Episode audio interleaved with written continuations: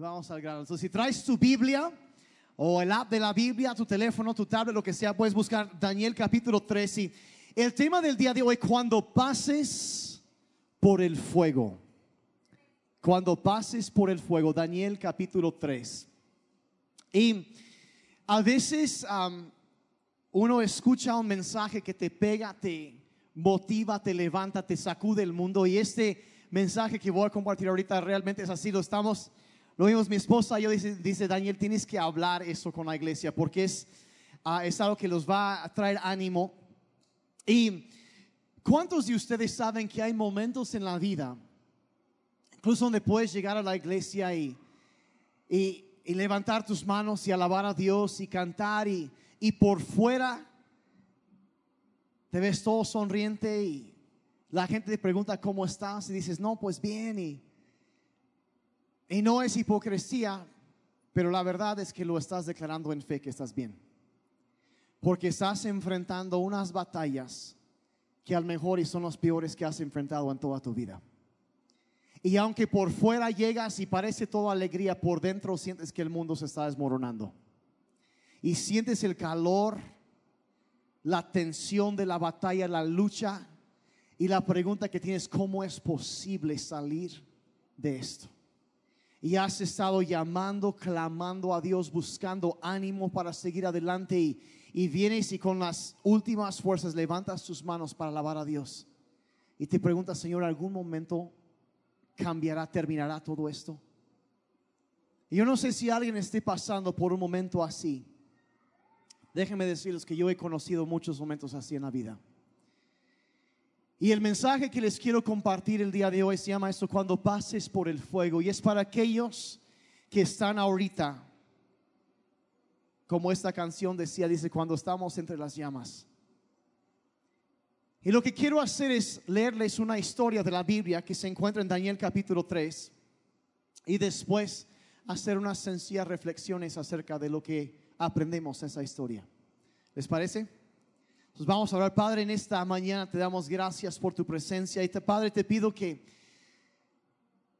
abras, Señor, tu palabra para cada uno de nosotros. Padre, que traigas ánimo nuevo, fuerzas nuevas a cada persona que está aquí o que está escuchando o que nos acompaña en internet.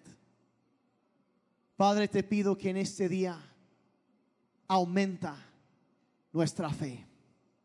Padre, trae ánimo nuevo, fuerzas nuevas para cada persona.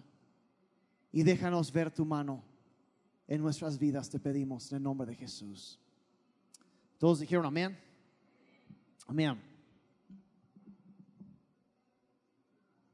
Daniel capítulo 3, del verso 1 hasta el 30. Si traes tu Biblia, puedes acompañar, si no, todo va a estar aquí en las pantallas para que puedas seguir. El contexto de eso es que el pueblo de Israel había sido llevado en cautiverio a un lugar llamado Babilonia. Se habían apartado de los caminos de Dios y se alejan de Dios y Dios, este país invade y los lleva deportados y agarra. Eh, en una parte dice la, gente, la nobleza, la gente más mejor parecida, la gente más preparada, la gente más bonita. Sería como si llegaran a City Church hoy en día, ¿verdad? ¿verdad? Que sí, bueno, por los tres que lo creyeron y los demás, bueno, en fe los más guapos, listos e inteligentes. A ver cuántos acá hay aquí en este día. Los demás necesito orar por ustedes para que lo crean. Estás en el mejor lugar que puedes estar un domingo en la mañana. Absolutamente el mejor lugar porque hay algo que Dios quiere sembrar en tu vida en este día. Va a venir algo que te va a transformar, algo que te va a levantar. Esto es. Y el asunto es que los habían sido capturados y obligados algunos de ellos a trabajar como esclavos y algunos de ellos, los más sobresalientes, fueron elegidos o seleccionados para hacer, eh, trabajar en el palacio del rey como consejeros del rey. Y dentro de ellos había varios, el profeta Daniel y Sadrach, Mesach y Abednego, de quien se trata esta historia que vamos a ver. Y eran sobresalientes, pero tuvieron algunos enemigos. Pero eso es el, el contexto. Están trabajando en un, están a cargo de la provincia de Babilonia estos hombres. Y sucede lo siguiente, verso 1, Daniel 3, 1, dice el rey Nabucodonosor, todos digan Nabucodonosor, Nabucodonosor. Qué nombre más feo, ¿verdad? Se me hace que su mamá estaba enojada cuando le pusieron nombre o algo así, no sé. Pero para ahorrar tiempo le vamos a decir el señor Nosor. Los que se acuerdan de VeggieTales ah, sabrán de, ah, me acabo de fechar, yo sé, pero el rey Nosor hizo una estatua de oro que medía 27 metros de altura y 2 metros y medio de ancho y la levantó sobre la llanura de Dura en la provincia de Babilonia. Luego envió mensajes a los altos funcionarios, autoridades, gobernadores, asesores, tesoreros, jueces y magistrados, y a todos los funcionarios provinciales para que asistieran a la dedicación de la estatua que había levantado. De modo que todas estas autoridades vinieron y se pusieron de pie ante la estatua que el rey Nosor había levantado. Entonces un vocero proclamó, gente de todas las razas, naciones y lenguas, escuchen el mandato del rey. Cuando oigan tocar la trompeta, la flauta, la cítara, la lira, el arpa, la zampoña, y todo el mundo dice, ¿qué es una zampoña? Yo igual pensé lo mismo, lo chequé, es como una, como una flauta. Entonces, eso por si alguien quería saber y otros instrumentos musicales, inclínense rostro en tierra y rindan culto a la estatua de oro del rey Nosor. Cualquiera que se rehúse a obedecer será arrojado inmediatamente a un horno ardiente. Así que al sonido de los instrumentos musicales, toda la gente de cualquier racio- raza, raza, nación o lengua, y entre paréntesis, deben saber que cuando la gente dice que toda la gente, no siempre significa toda la gente. O no, los que tienen hijos adolescentes, es que todo mundo tiene esos zapatos, y no es cierto. Y aquí dicen, eh, todo mundo va a la fiesta, y no es cierto. O si ustedes no dejan de hacer eso, todo el mundo se va a ir de la iglesia. No es cierto. Dos o tres. Habrá más espacio, pero bueno. Bueno, no, no- no sé ni por qué dije eso, pero... "Ah, es que no me gusta. Bueno, está bien. Está bien.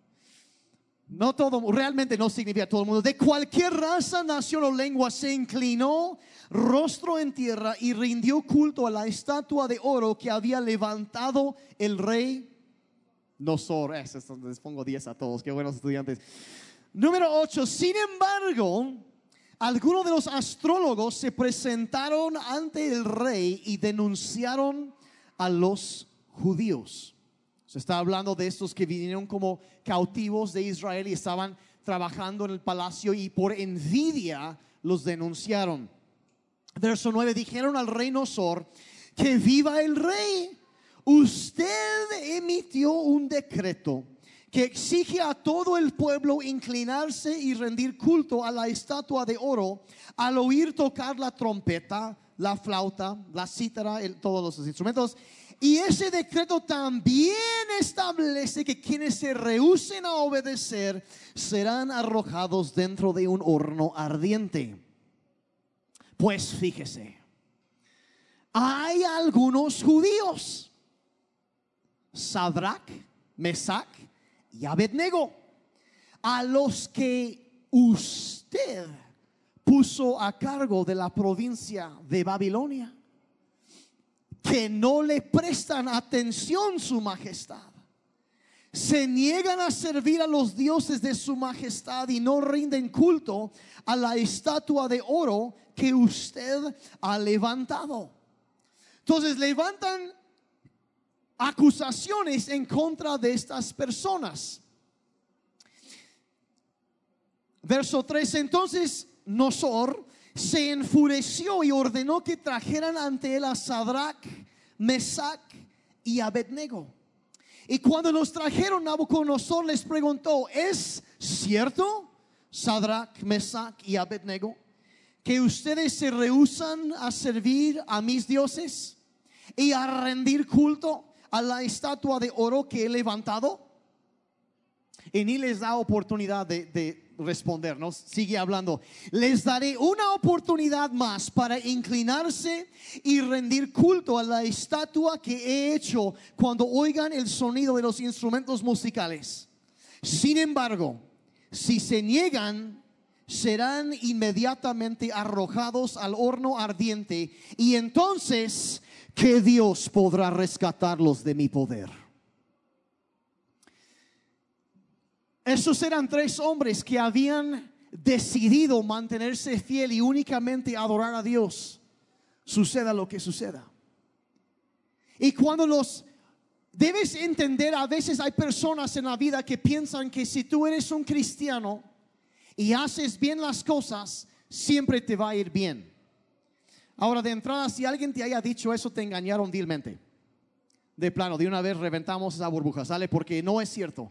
Jesús dijo, en este mundo tendrás tribulación, tendrás problemas. Y la verdad es, aquí es donde se entra esto, la lucha y las batallas vas a enfrentar, vas a enfrentarlos quieras o no, sucede. Es más, un cristiano que ha dejado las cosas del mundo y quiere honrar a Dios, quiere hacer bien las cosas, se constituye un enemigo, un problema para el diablo. Y cuando antes, cuando servíamos al diablo y hacíamos lo que él quería, hacíamos todo a su manera, no éramos un problema para él. Apoyábamos para su reino. Pero cuando entregas tu vida a Cristo, empiezas a caminar con Dios, la verdad es que va a haber broncas porque ahora sí eres enemigo del diablo. Y honestamente lo que debería preocuparte en la vida no es que vengan pruebas o dificultades. Lo que debería preocuparte es cuando no hay. Ahí es donde debes preguntar, bueno, ¿qué está pasando? ¿Será que me quedé estancado y no presento un riesgo para el diablo? Hasta cierto punto, la resistencia es el sello de aprobación. Porque si no eres un problema para el diablo, te va a dejar en paz. Y nada, eso dice, dijiste que iba a ser algo de ánimo hoy. Eso no quería escuchar, eso no suena como ánimo. Y esos hombres aquí quieren honrar a Dios y ¿qué hacen? Empiezan a acusarlos falsamente, arman todo el, rollo y, y, se enoja el rey. Dice, ¿qué Dios podrá rescatarlos de mi poder? Este hombre no solo es un rey, es el emperador del imperio más grande que se haya visto hasta ese momento en la historia del mundo entero. Dice, ¿qué rey, qué Dios los puede rescatar de mi poder? Pero lo que este hombre no sabía es que el Dios que estos hombres servían no es un Dios que se queda al margen de las situaciones. No es un Dios que se queda fuera del fuego. No es un Dios que se aleja a los necesitados, sino es un Dios que se extiende hacia ellos. Y ese Dios que se llama Jesucristo nos puede rescatar. Y no importa qué situación estás enfrentando, Él sigue siendo el mismo ayer y hoy y para siempre. Sadrach, Mesach y Abednego contestaron, oh Nosor, no necesitamos defendernos delante de usted. Literalmente lo que decían ahí en arameo es, eh, sabes que la verdad no necesitamos ni hablar de esto. Y me encanta su actitud porque están diciendo, hay mucha gente que cuando enfrentas un problema se la pasan hablando con el problema en lugar de hablar con aquel que puede solucionar el problema. Y eso es lo que está, ¿sabe que Con todo respeto, no necesitamos hablar de esto. Si nos arrojan al horno ardiente, el Dios a quien servimos es capaz de salvarnos. Él nos rescatará de su poder, su majestad. Pero vean lo que dice. Pero aunque no lo hiciera, o sea, Él puede rescatarnos, pero aunque no lo hiciera, Qué actitud tan llena de fe. O sea, si, si Dios, sí, yo creo que, que, que, puede hacer un milagro, pero si Dios, porque hay gente que, ay, si Dios no me da mi milagro, voy a dejar de venir los domingos. Si Él no hace lo que le estoy pidiendo, si no me, si no me pone en esto, esto, esto, entonces me voy de la iglesia y voy a dejar esto. Hay gente que toma esa postura, no, pero no, no, no, no, no, ellos están diciendo, aunque no lo hiciera, aunque Dios no haga lo que yo quiero, lo que yo pienso que debería hacer, aún así confiaré en Él. Aunque no lo hiciera, dice, deseamos dejar en claro ante usted que jamás serviremos a sus dioses ni rendiremos culto a la estatua de oro que usted ha levantado. Lo que están diciendo es que esos son hombres que alaban y exaltan únicamente a Dios a nadie más. Y aun cuando las cosas no van bien, cuando tienen dudas, cuando no tienen ganas de adorar, de todas formas llegan y levantan sus manos y lo van a hacer, porque eso es fe, eso es creer en Dios, aun en los momentos difíciles. Y es un, es un ejemplo. La vida cristiana nunca ha sido una vida fácil.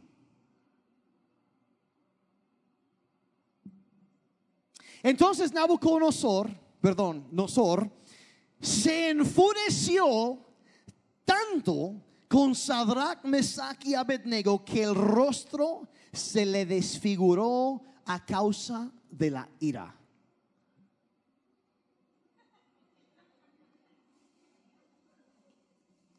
No sé qué hizo, la verdad, pero se, se, le... O sea, se puso como Hulk medio verde y le saltaron venas y se le disfiguró. Ah, hizo una cara, estuvo tan molesto con ellos que se atrevieran a retar su autoridad. Dice que mandó calentar el horno siete veces más de lo habitual. Entonces, verso 20, ordenó que algunos de los hombres más fuertes, ojo, eh, más fuertes de su ejército, ataran a Sadrach, Mesach y Abednego y los arrojaran al horno ardiente. Así que los ataron y los arrojaron al horno, totalmente vestidos con sus pantalones, turbantes, túnicas y demás ropas. Ya que el rey en su enojo había exigido que el horno estuviera bien caliente, las llamas mataron a los soldados mientras arrojaban dentro a los tres hombres. De esa forma, Sadrach, Mesach y Abednego, firmemente atados, acuérdense de eso, firmemente atados, cayeron a las rugientes llamas. De pronto Nosor, lleno de asombro, se puso de pie de un salto y exclamó a sus asesores, ¿no eran tres los hombres que atamos y arrojamos dentro del horno? Sí, su majestad, le contestaron. Miren, gritó Nabucodonosor. ¿Cuándo fue la última vez que el mundo dijo eso de ti? Miren, miren, miren lo que están haciendo, miren, miren, es lo que deben decir de la iglesia. Es lo que deben decir. Miren, Miren City Church. Debe ser algo que llama la atención, algo atractivo, algo diferente a lo que acostumbran ver. Eso fue de gratis. Dice el rey, yo veo a cuatro hombres, ¿cuántos? Desatados que caminan en medio del fuego sin sufrir daño. Y el cuarto hombre se parece a un Dios. Otras versiones de la Biblia han traducido esto como se parece a un hijo de los dioses o un hijo de Dios. Los teólogos llaman a esto una teofanía, que es una aparición física, literal, del Hijo de Dios, o sea, de Jesucristo en el Antiguo Testamento. Literalmente apareció y este rey lo vio allí. Se parece a un Dios, una aparición física. Entonces Nosor se acercó tanto como pudo a la puerta del horno en llamas y gritó, Sadrach, Mesach y Abednego, siervos del Dios altísimo. Ya hace unos versos, de eh, cualquier que Dios los puede salvar. Ahora, siervos del Dios altísimo. Salgan y vengan aquí. Así que Sadrach, Mesach y Abednego salieron del fuego. Y entonces los altos funcionarios, autoridades, gobernadores y asesores los rodearon y vieron que el fuego no los había tocado. No se les había chamuscado ni un cabello, ni se les había estropeado la ropa, ni siquiera olían a humo. Entonces Nosor dijo, alabado sea el Dios de Sadrach, Mesach y Abednego. Envió a su ángel, no un ángel, sino su ángel. Es cuando encuentras eso en el Antiguo Testamento, se está usual, está refiriéndose otra vez a una teofanía. Envió a su ángel a rescatar a sus siervos que confiaron en él. Desafiaron el mandato del rey y estuvieron dispuestos a morir en lugar de servir o rendir culto a otro Dios que no fuera su propio Dios. O sea que esos hombres estuvieron dispuestos que en todo su vida fuera adoración para Dios. Todo, absolutamente todo. Por lo tanto, aquí se pone un poco interesante eso. Yo decreto, si alguien, cualquiera sea su, su raza, nación o lengua, habla en contra del Dios de Sadrach, Mesach y Abednego, será despedazado. Qué feo, ¿no? y su casa será reducida a un montón de escombros, porque no hay otro Dios que pueda rescatar de esta manera. Verso 30, y luego el rey ascendió a Sadrach, Mesach y Abednego a puestos aún más altos en la provincia de Babilonia. Qué increíble historia, ¿verdad? Qué cosas ya eh, eh, nos habla de tantas cosas, habla del poder de Dios, habla de la obediencia, la fidelidad de, de su pueblo, nos habla de las estrategias también que el enemigo usa para detenernos. Y lo que yo quiero darles ahorita es, es cinco reflexiones breves que podemos aprender de lo que acabamos de leer. Cinco pensamientos, cinco maneras, eh, cosas que cuando tú estás pasando por el fuego, cuando estás caminando ahí, enfrentas una situación, al mejor por estar haciendo bien las cosas. A veces hay personas que sufren por hacer el mal. Pero también hay personas a veces que cuando hacemos lo correcto, a veces no sale como hubiéramos pensado. Y sufrimos por hacer el bien. Y esos hombres estaban sufriendo por haber hecho lo, bueno. Entonces, ¿qué podemos aprender de eso? Yo quiero dar cinco pensamientos. Y si estás anotando, o si no, mira, hoy es el día que necesitas anotar. ¿Ok? Porque lo que no, no anotas se te olvida. Entonces hay que anotar. Primer pensamiento es esto. Pensabas que iba a destruirte, pero Dios lo usará para construirte. Pensabas que iba a destruirte, pero Dios lo usará para construirte. Pensabas que era el final. Topas una situación que se ve imposible que esa circunstancia, esa situación se iba, iba a poder contra ti, pero Dios va a usar eso que el infierno lanzó para destruirte, lo va a usar para construir y edificar y fortalecer tu vida más que nunca antes. Eso es lo que va a suceder. En la Biblia hay tantos ejemplos de personas que les pasó esto. Por ejemplo, el mismo Daniel que escribió ah, el libro que estamos leyendo ahorita. Él igual fue eh, secuestrado, fue llevado a Babilonia y obligado a servir como un consejero del rey. Y una y otra vez vemos como personas, él hizo el bien y personas se levantaron. eh, ¿Se acuerdan de Daniel en la fosa de los leones? Y todo esto, gente se levantó, lo atacaron, pero una vez tras otro, esas cosas que el diablo quiso para destruir, Dios coloca a una persona, un hijo, un siervo suyo en un lugar de influencia. Y debes entender que Dios quiere que tú seas una persona de influencia en tu ambiente. Dios quiere que tú seas sal y seas luz en tu ambiente, que cambies en la esfera de autoridad, de influencia que Dios te ha dado. Y Daniel y sus amigos habían sido hombres fieles y su influencia estaba creciendo, pero al diablo no le gusta cuando los hijos de Dios tengan influencia. No le gusta. Entonces esos hombres se levantan para atacarlo, pero cada vez que atacaron a Daniel, una y otra y otra vez, él se levantó por encima de eso y cada vez más fue elevado, elevado, a modo que durante tres diferentes imperios, este hombre fue un consejero de los primeros que llamaban para el rey.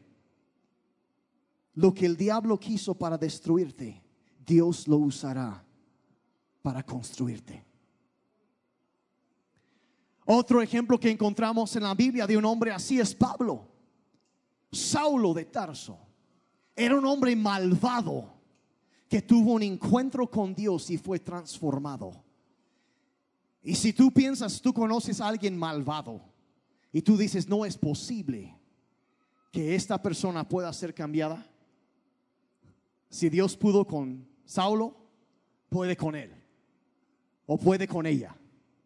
Si tú dices es que no, mi esposo nunca va, no, no, no. Si Dios pudo con Pablo, puede con él. Si eh, es que mi hijo no, si Dios pudo con Pablo, puede con él. Puede con él. Entonces, y él, eh, eh, de- después de haber sido un asesino, todo, tantas terribles cosas que hace, él se convierte y, y- y- Dios lo empieza a usar para levantarlo. Y Pablo fue terriblemente atacado, fue perseguido varias veces, trataron de matarlo. Una vez pensaron que lo habían matado y lo dejaron ahí por muerto. Se levanta, entra otra vez. O sea, una y otra, naufragado, trataron, le, le picaron serpientes, trataron de, de apedrearlo, lo, ah, lo azotaron tantas veces, todo eso. Y llega un momento donde por fin lo encarcelan. Y la verdad, tan fácil sería sentarte ahí en la oscuridad y decir, bueno, Señor, si yo te he servido fielmente y así me recompensas, no se vale. Qué mala onda. Y llorar y quejarse. Y no es posible. Mira, a los demás los dejaron ir. ¿Y por qué a mí? Pero en lugar de tomar esa actitud y permitir que lo que el diablo quiso usar para destrucción, lo convirtió en edificación. Le llama al carcelero, oye, ¿me prestas una pluma y un rollo? Y empieza a escribir. Y en medio de la situación que el diablo había creado para destruirlo, él usó ese momento para edificar. Y hasta el día de hoy tu vida y mi vida están siendo edificadas por las cartas que él escribió para edificar a la iglesia. Porque lo que el diablo quiso, lo que tú pensabas que iba a destruirte, Dios lo va a usar para construirte en medio de lo que sea. Y es, y es, y no, no, no diga Dios lo que el enemigo quiso para tu destrucción, Dios lo usará para tu edificación. No me digas que tu cárcel o los problemas que tú estás enfrentando te están destruyendo. No digas eso, porque en medio de todo eso, yo hablo por experiencia propia, en medio de lo más feo que puedas vivir, Dios te va a fortalecer y vas a salir del otro lado más fuerte que nunca. Porque lo que el diablo quiso para destruirte, Dios lo usará para construirte. Dios puede restaurar y no te detengas, no te desanimes. Debes entender que si sientes que te estás asando ahí en el fuego, las cosas no terminan así. No ha habido un punto final todavía. Dios puso una coma. Y lo demás de la historia estás a punto de descubrirlo. Lo mejor está por delante. Pablo dice que en un momento se quejó con Dios. Él estaba batallando con debilidades, momentos cuando él sentía que no podía avanzar. Y dicen, 2 Corintios 12, 9 y 10, dice, cada vez Él me dijo, mi gracia es todo lo que necesitas, mi poder actúa mejor en la debilidad. Es la gracia de Dios lo que nos sostiene, nos levanta. Y dice, así que ahora me alegra jactarme de mis debilidades para que el poder de Cristo pueda actuar a través de mí. En lugar de quejarme de mis problemas, celebro mis problemas. Y vean lo que dice, es por eso que me deleito en mis debilidades y en los insultos, en privaciones, en persecuciones y dificultades que sufro por Cristo.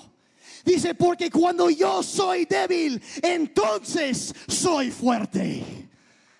Ahí es donde la gracia de Dios viene, donde reconoces, ahí es, nos llena. Y hay personas que han pasado por pruebas terribles, terribles.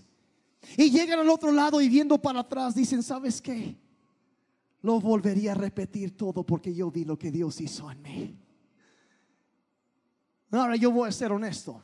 Hay situaciones que yo todavía no llego a esos niveles. Pero hay situaciones donde he salido y veo sí veo lo que no sé si estoy seguro que quisiera volverlo a pasar. Todavía no voy a decir eso, pero sí veo que lo que el diablo quiso para destruir, Dios lo usa para construir. Sí, la primera verdad que puedes aprender ahí. Pablo estaba en el fuego, los insultos, fuego, fuego, fuego. Cuando soy débil, entonces soy fuerte.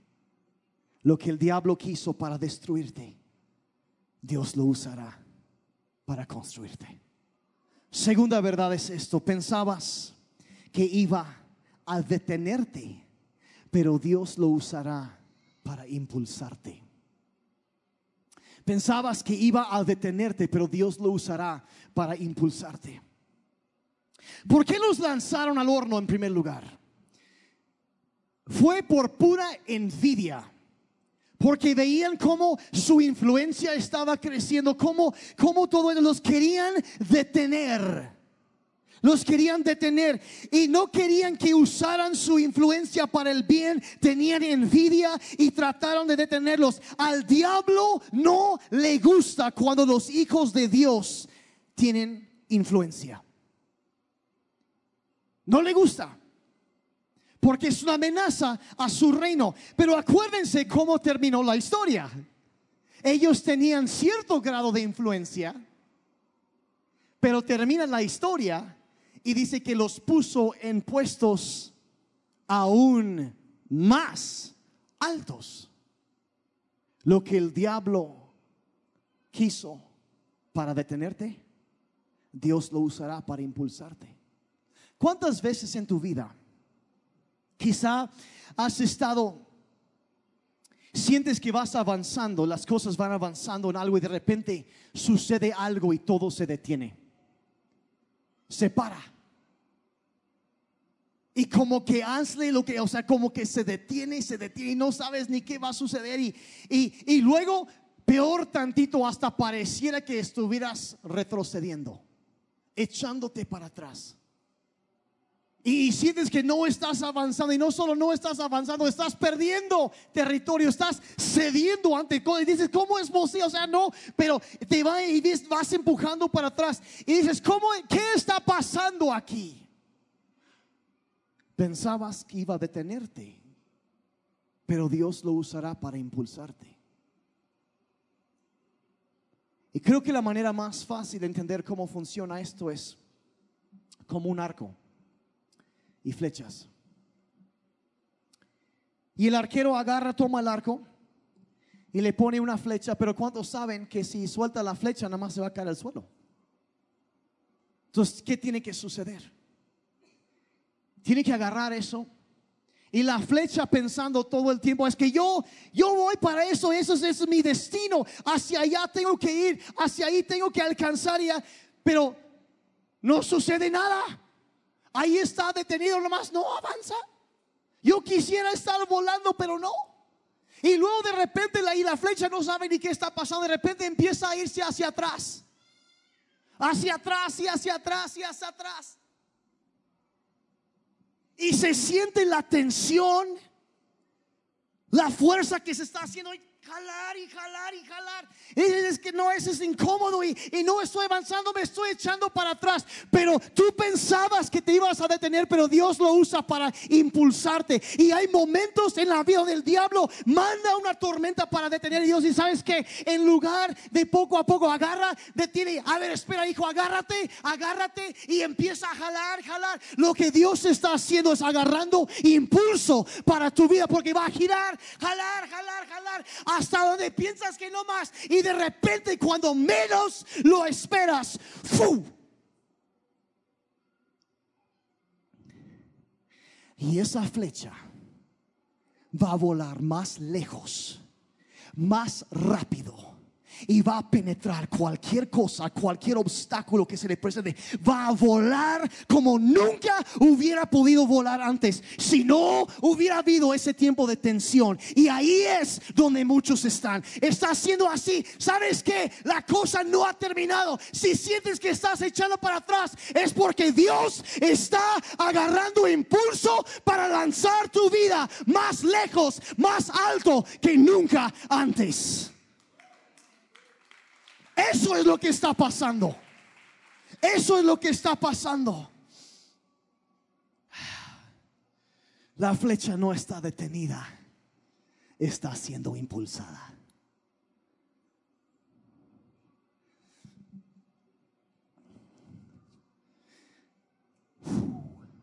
Lo que tú pensabas que era el fin, Dios lo usará para lanzarte a la meta que Él tiene y vas a llegar más lejos, más rápido que lo que hubiera sido posible sin ese tiempo de revés aparente.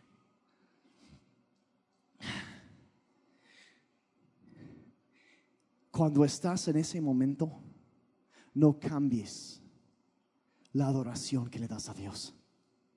Sigue alabando a Dios aunque no veas ningún cambio, porque Él, él está agarrando impulso.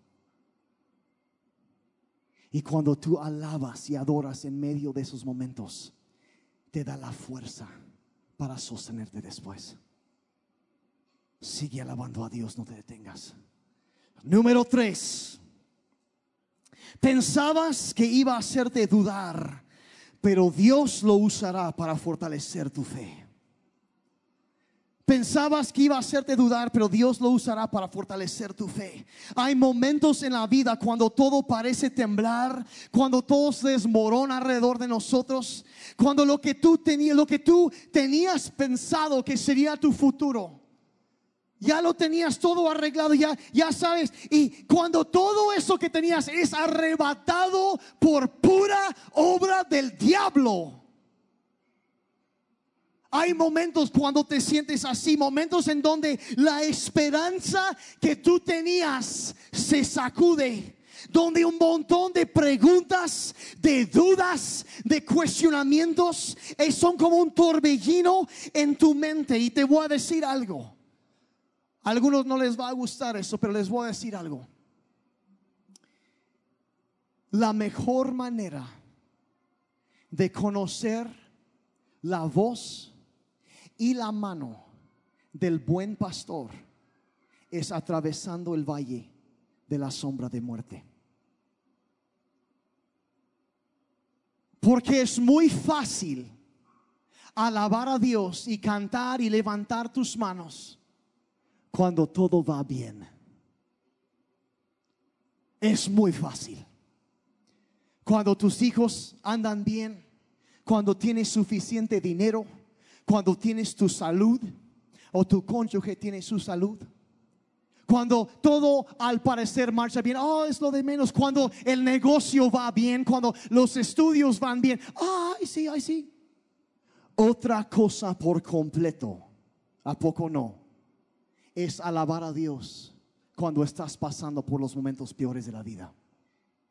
En medio de un diagnóstico en medio de un problema económico donde sabes que simplemente no veo las, donde no ves, y, y en medio en donde todo parece lo que tú pensabas para todo, todo se viene abajo, todo se, y dices, ¿cómo?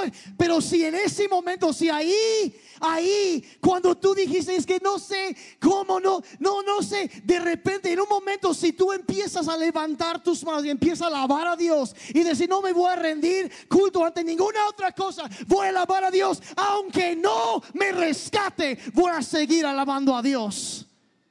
Eso crea una fortaleza dentro de ti que te va a sostener más adelante.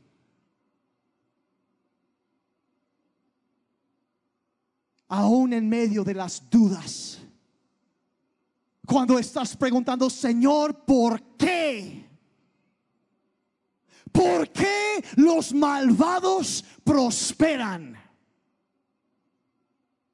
¿Alguien más se ha preguntado eso como el salmista lo hizo alguna vez?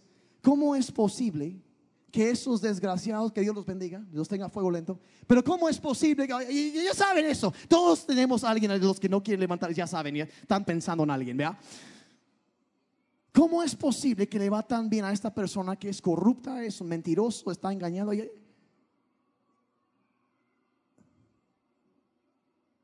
Pero si en medio de esos momentos alabas a Dios.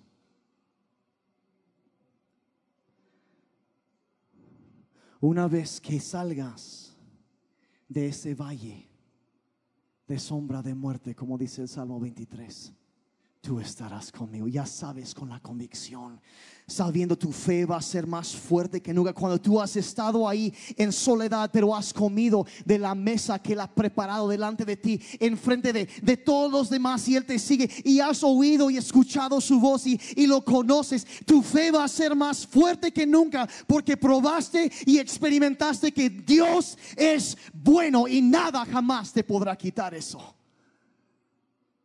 Nada te lo va a quitar. Cuando el enemigo viene a hacerte dudar, celébralo. Porque Dios te va a fortalecer. Es lo que Dios hace. Número cuatro. Ya voy de salida. Pensabas que ibas a cruzar solo pero Jesús está contigo. Pensabas que ibas a cruzar solo, pero Jesús está contigo. Y no sé si puedo conseguir mi tecladista. Yo les quiero hacer una pregunta. ¿En qué momento primero apareció Jesús en esta historia? ¿En qué momento primero apareció Jesús? No, pues cuando el rey, pensamos, bueno, pues cuando apareció ya no eran tres, sino ya eran cuatro. Y aparentemente sí, pero la verdad, si observas con mucho, mucho más cuidado, sucedió antes. ¿Se acuerdan que el rey había mandado sus soldados más fuertes? ¿Se acuerdan? Y lo que hicieron con estos, ah, los, judíos, los, agarraron y los, los ataron, manos y pies, totalmente atados, firmemente atados, dice.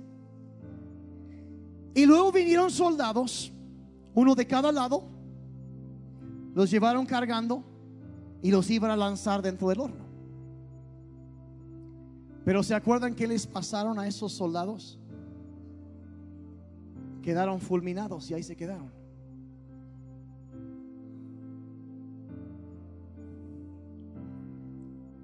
Caerán a tu lado mil, diez mil a tu diestra, pero a ti no llegarán.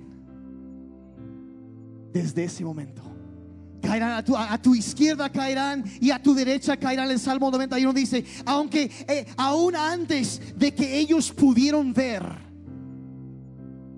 antes de que se apareciera visiblemente, físicamente, el Señor ya estaba ahí con ellos.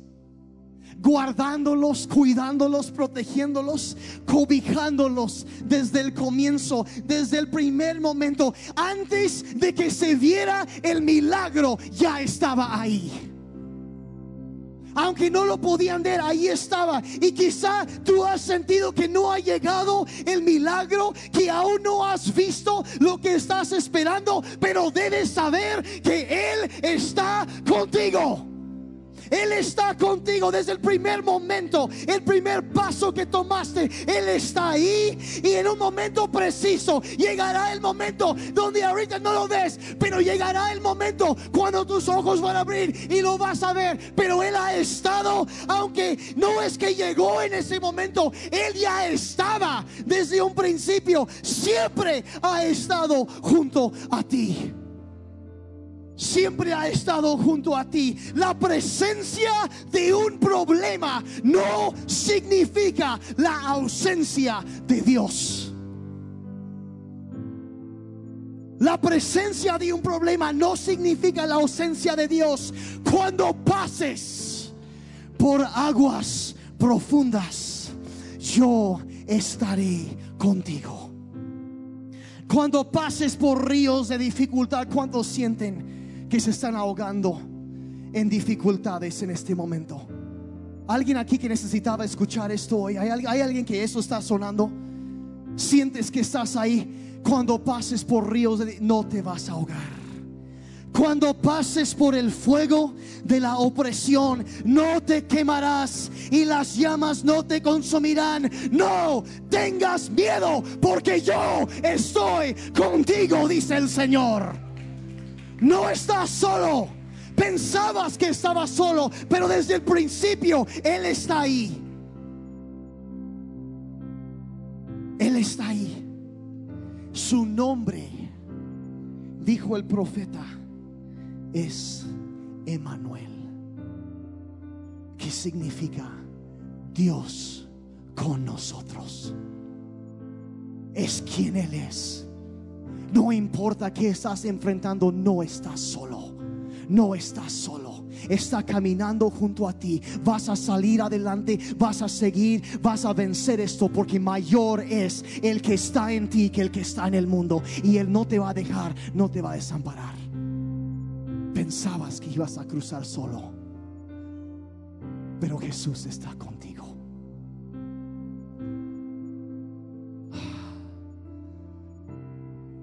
Número 5.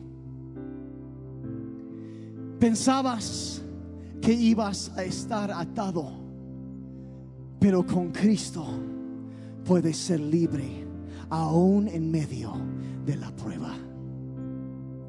Pensabas que ibas a estar atado. Pensabas que seguía. Ah, eh, acuérdense lo que sucede. Los lanzan, si mueren estos y, y los lanzan dentro del, de, el horno y ahí están atados manos y pies. Ahí están tirados, acostados porque ni pueden pararse. Y acuérdense, firmemente. Ata, ¿A poco no decía así? ¿Se acuerdan? Firmemente atados. Caen manos y pies atados dentro de las llamas. Pero de pronto ahí está ahí. Sadrach se voltea con Mesaco. Oye, Abi,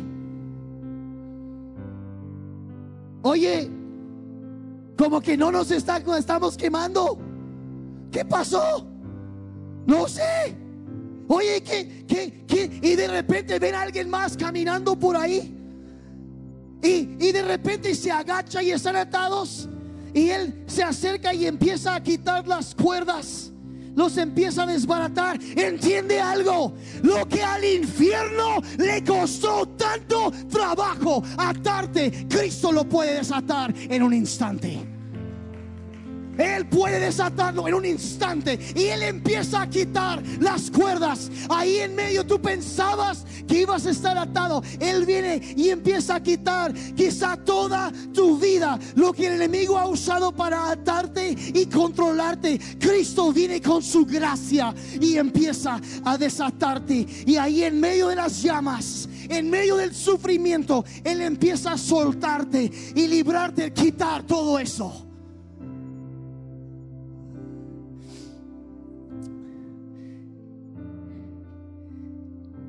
Puedo imaginar ahí. Creo que ahí estaban ya menos asaditos, ¿no? Término tres cuartos quizá. Ya ennegrecidos ya. Pero puedo imaginar a Cristo que viene y los les quita todo eso, los desata y luego se acerca y los empieza a limpiar. Y creo que podemos creer eso porque se acuerda el Nuevo Testamento, Cristo, ¿qué hizo con los discípulos la noche de la, la última cena? Se acerca con ellos y ahí entrando bien caminado todo el día y se acerca y, y agarra la parte más sucia, más fea, más apestosa, sus pies, y los empieza a lavar y los empieza a limpiar. Hablando proféticamente de la obra de Jesucristo y la obra santificadora de su Espíritu Santo en nuestras vidas cuando viene a nosotros, de cómo nos empieza a limpiar cuando Él empieza a sanarnos de, de todo el dolor, el, el, pecado de toda la vida, de los, las heridas, las cosas que traemos arrastrando, de todo, para que cuando salgamos de la prueba del fuego, todos puedan ver la obra de Dios en nuestras vidas. Eso, eso hace. Y dice Isaías 48 días, dice, te he refinado, pero no como se refine la plata, más bien te he refinado en el horno del sufrimiento. O sea, tú dices, bueno, ¿cómo? Pero en medio de eso Dios empieza a purificar y limpiar nuestras vidas, nuestros motivos, todo lo empieza a purificar. Y cuando, y y cuando sales del otro lado, la gente, oye, ¿acaso tú no eres el que estaba deprimido? ¿Acaso tú no eres el que estaba enfermo? Que estabas ¿Acaso tú no eres esto o aquello lleno de depresión, de tristeza, de dolor? ¿Acaso tú no eres el que pone lo que quieras? Pero es lo que vas a poder decir es que Jesús me ha limpiado, me ha tocado y me ha hecho nuevo. Eso es lo que podrás decir. Y entonces, entonces cuando ya están, ya están limpios Piensen, piensen, piensen. ¿Qué hacía Jesús? Les dice, imaginándolo, levántense, levántate. Porque eso es lo que Jesús decía a la gente. ¿Qué le decía al cojo? Levántate. ¿Qué le decía al ciego? Al mudo, levántate. La mujer atrapada en adulterio levántate, anda, no peques más, ve. La hija de Jairo que estaba muerta, Talita Kumi, hija, levántate. Porque eso es lo que Cristo hace cuando le viene a la vida de una persona. No viene a tirarlos, viene a levantarlos. Entonces, ¿sabes qué? Sadrach, Mesach, levántate, levántate, pónganse de pie, levántate, levántate, levántate. Es más, ustedes pónganse de pie también, levántense, levántate, levántate, levántate, levántate. Y yo puedo imaginar, ahí están todos, ok, bueno, pues aquí estamos, no nos estamos quemando y, bueno, pero ¿qué, ¿qué, pasa ahora? Y, eh, oye Jesús, te, sigue el fuego. ¿No tienes un extintor por ahí? ¿Puedes? ¿No vas a apagar el fuego? Porque lo que queremos es que se apague el fuego, ¿verdad? Dice, no vas a apagar el fuego. Y, sabes que, no, no, no, sabes qué, porque todavía tienes una lección que aprender.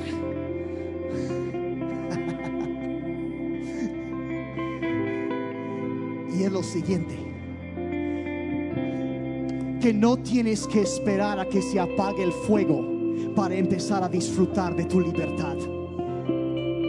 No tienes que esperar que se apague, que, que, que todos a empezar a celebrar lo bueno que Dios ha sido para ti.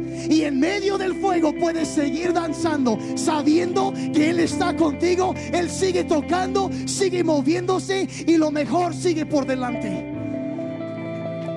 No tienes, eh, no tiene que ser para que disfrutes. No tienes que esperar a que todo esté bien para disfrutar lo que Dios te ha dado, lo que ha hecho por ti.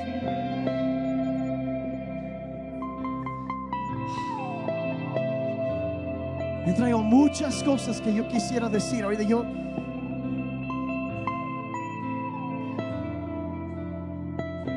Yo no sé cuántos dirán que están ahorita en medio de un fuego. Y sabes que estoy batallando con algo. No quiero ver sus manos. ¿Cuántos de ustedes yo necesitaba escuchar esto ahorita? Mira, te quiero decir algo. Yo no sé si las llamas se van a apagar pronto. No sé. Pero lo que sí sé es que aún en medio de eso, tú puedes celebrar. Tú puedes celebrar. Y yo espero que pronto acaben. Yo la verdad, yo quiero eso. Pero como Pablo decía, yo me deleito en el sufrimiento. Porque Dios está. Cuando yo soy débil, entonces Él es fuerte. Y así veré el poder de Dios en mí. Padre, yo pido en esta mañana por cada persona, cada hijo, cada hija tuya que está aquí en este día o escuchando esta grabación. Padre, por aquellos que han estado pasando por el fuego ahorita en su vida. Padre, quizá es por un diagnóstico médico, quizá es un problema financiero, quizá es, Padre, hay problema en su familia, en su negocio, en su, donde, honesto, Señor, yo no sé, pero tú sí conoces. Y Padre, yo te doy gracias. Te doy gracias, Señor, que que lo que pensábamos que iba a destruirnos será algo que nos va a edificar. Padre, que ellos van a salir más fuertes. Padre, yo te doy gracias que esas cosas no nos van a detener, nos van a impulsar todavía más lejos, Señor. Padre, aquello que el enemigo ha querido hacer en nuestras vidas. Señor, tú dijiste que si el ladrón es atrapado deberá devolver siete veces más. Y Padre, para aquellos que sienten que el enemigo ha robado algo de su vida, yo ordeno en el nombre de Jesús que restitución sea hecha en el nombre de Jesús. Impulsarás mucho más lejos que lo que hubieran podido llegar antes. Padre, llegarán más lejos. Padre, que las dudas que uno enfrenta, Señor, serán para fortalecer la fe que tenemos en ti. Señor, gracias. Que aunque pensamos que andábamos solos, Señor, tú has estado con nosotros. Y Padre, viendo para atrás, podemos ver cuando nos cargaste, nos llevaste en tus brazos.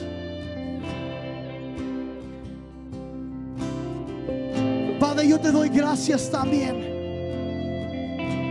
que la presencia de un problema no significa tu ausencia. Que estás ahí cuando pasamos por las aguas, cuando pasamos en medio del fuego. Tú estás con nosotros y no hay por qué temer. No hay por qué temer. Y Señor, Señor, quizá pensamos que íbamos a estar atados, pero tú querías tocar y transformar, limpiar nuestras vidas. Padre, refinando como en un horno para prepararnos para la gloria que tú tienes para adelante. Padre, yo pido fuerzas nuevas sobre tu iglesia, sobre cada persona que está luchando. Fortalece su fe. Padre, fortalece, fortalece, Señor, inyecta, aumenta nuestra fe, Señor. Ayúdanos a ver, Padre, que había uno más ahí entre las llamas, que siempre has estado con nosotros. Iglesia, vamos a alabar a Dios.